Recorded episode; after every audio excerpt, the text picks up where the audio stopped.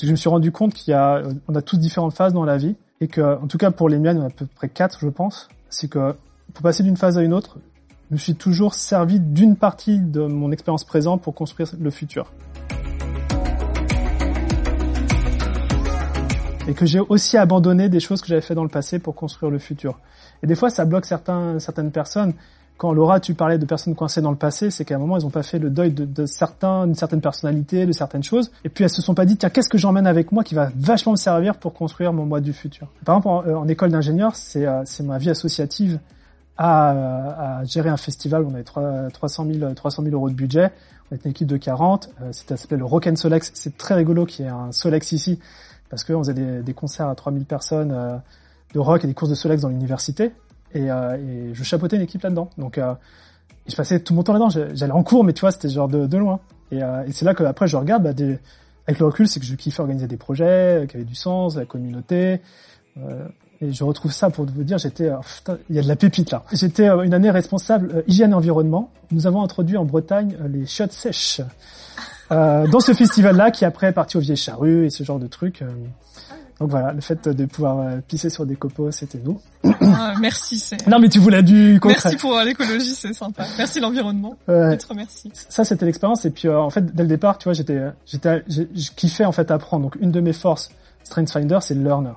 C'est-à-dire que je peux passer jusqu'à 4 heures du mat d'apprendre, apprendre, c'est mon truc. Et donc je pense que la, physique, c'était le côté bah, d'apprendre la, la, mécanique quantique, les trucs, tu vois, ça me, ça me passionnait. Mais après, bah, une fois que j'avais appris, tu vois, c'était pas le truc. Donc j'ai eu des expériences professionnelles, notamment euh, en Allemagne, j'ai fait des stages et tout ça, j'ai bossé à l'ambassade de France après. Je suis okay, ingénieur après ambassade de France parce que bah, je parlais allemand. Et puis je cherchais un mec euh, qui connaissait la physique en allemand, donc euh, on a vu que je devais être le seul à candidater, donc euh, j'ai eu de la chance. Donc j'ai bossé chez, c'était en 2008, donc j'ai bossé là-bas. et c'est au même moment où finalement j'avais un petit peu de temps et j'ai lancé un premier blog en 2008 sur le sujet, sur le sujet du human beatbox, l'art de faire oh, la musique avec ah sa oui. bouche. Ah. Ouais. Ah oui. Tu, tu peux m'imaginer en mode euh, hip-hop, euh, tout ça. Euh, bah, on a tous différentes vies, hein, mais. Ah oui. Et euh, donc j'ai lancé un blog sur le sujet. C'était mes, mes, mes, ouais, mon premier blog WordPress, tu vois. Mm -hmm. Même Olivier Roland, je crois que les livres faut changer de vie, ça n'existait pas, tu vois.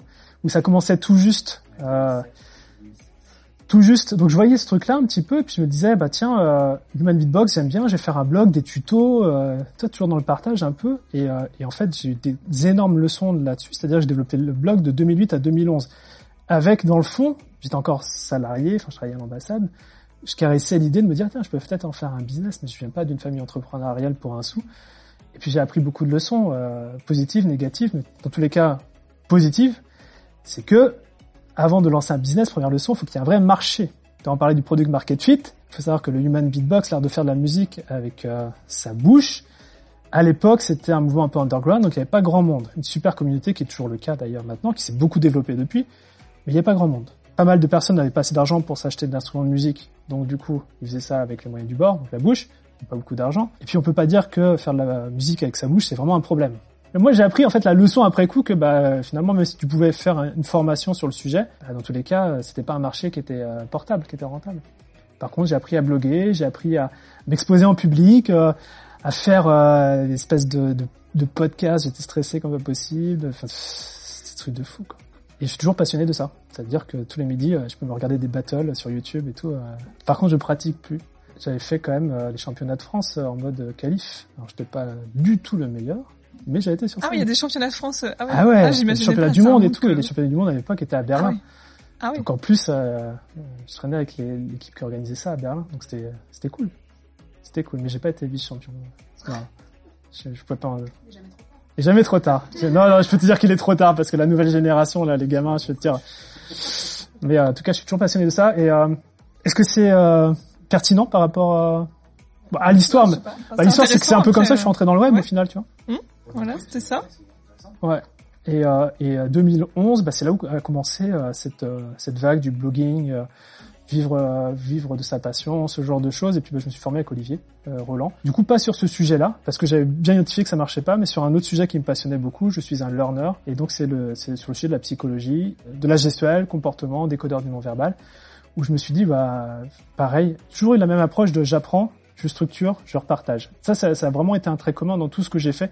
C'est toujours le cas maintenant. Aujourd'hui, je m'alimente d'énormément de sources.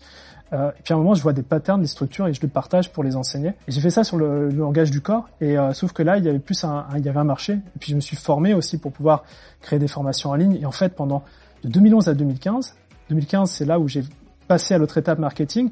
Et le décodeur vend toujours aujourd'hui. Moi, j'ai quelqu'un au SAV qui, qui fait tourner, euh, qui fait tourner le, les clients dans, dans, dans, dans ce business-là. Et ça a été une grosse source d'apprentissage. J'ai tout fait. J'ai fait webinaire, j'ai fait lancement, j'ai fait mailing, j'ai fait euh, tout. C'est là où on commençait les pubs Facebook.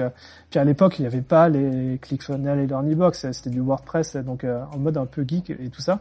Et c'est, et là où finalement, bah, premier lancement que j'avais fait sur le décodeur, j'avais généré en chiffre d'affaires ce que je gagnais en un an euh, dans mon emploi. à l'époque, j'étais revenu sur Paris. Donc c'est là où j'ai eu un petit déclic. Je me dis, ok, on va peut-être euh, pouvoir lancer les trucs. Mais là, il se passe beaucoup d'années hein, quand je vous raconte tout ça. Ça peut se faire vite.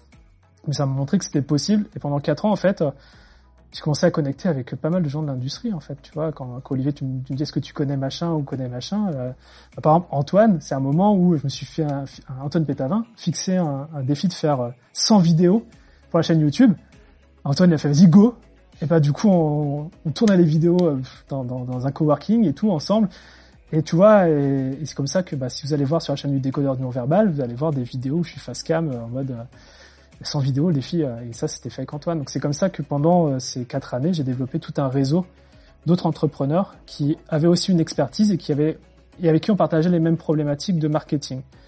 Et c'est vrai que euh, un des gros avantages que j'ai pu avoir et qui m'a permis de passer à l'autre étape, c'est que le décodeur du non-verbal, j'avais différentes formations sur le sujet. C'est à la fois comment comprendre la gestuelle de l'autre, le côté empathique, le côté un petit peu psychologue, mieux communiquer, mais aussi comment avoir plus d'impact dans sa gestuelle, euh, la, gestuelle sur scène, euh, la gestuelle amoureuse.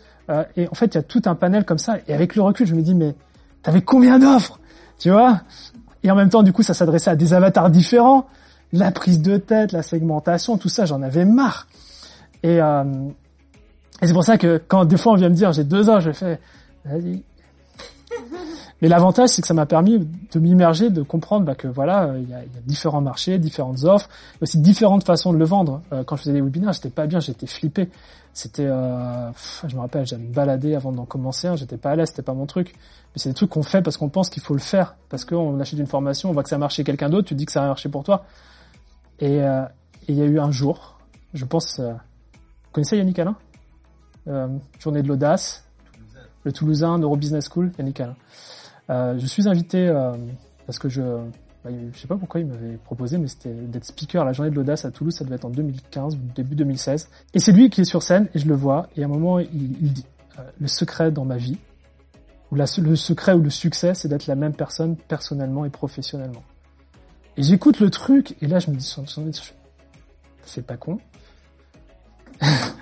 et en même temps, ça résonne et ça commence à rentrer. Et là, j'étais dans cette phase où je commençais un peu à en avoir marre du décodeur. C'est-à-dire que la gestion la psychologie, j'avais tout appris, mais j'étais vachement plus passionné du marketing, des systèmes de vente, le côté ingénieur geek comme il faut, et puis de partager ça avec d'autres entrepreneurs. Sauf que j'avais pas mis l'étiquette professionnelle autour de, ça, c'était l'étiquette personnelle. J'allais pas à cette époque-là dans des séminaires de, psychologie pour apprendre euh, à mieux communiquer. J'allais dans les séminaires, bah voilà, d'entrepreneurs. et c'est là où finalement où la décision s'est prise, où euh, bah, j'ai dû encore une fois quitter une partie de mon passé, prendre ce qui marchait pour construire mon futur qui allait se dessiner autour de cette communauté en fait euh, info business marketing. Et euh, c'est comme ça que le groupe Facebook a, été lancé en 2016 et je savais pas trop ce que j'allais faire hein. mais je savais que je, voulais partager aider. C'est ce qui s'est passé. Et j'ai commencé par faire du coaching one to one puis après le groupe les immersions. Pour finalement trouver vraiment le sweet spot que qu'on a aujourd'hui qui sont les, ces programmes d'accompagnement incubateur mastermind autour des trois piliers contenu coaching communauté mais vraiment, la clé à chaque fois, ça a été euh, de laisser le passé là où il est et juste de prendre ce qui allait m'être utile pour construire le futur. Le décodeur, c'était bah, toute mon expertise, mon réseau que j'ai emmené avec moi pour le marketing, mon expertise sur les tunnels de vente. Et je suis parti avec ça.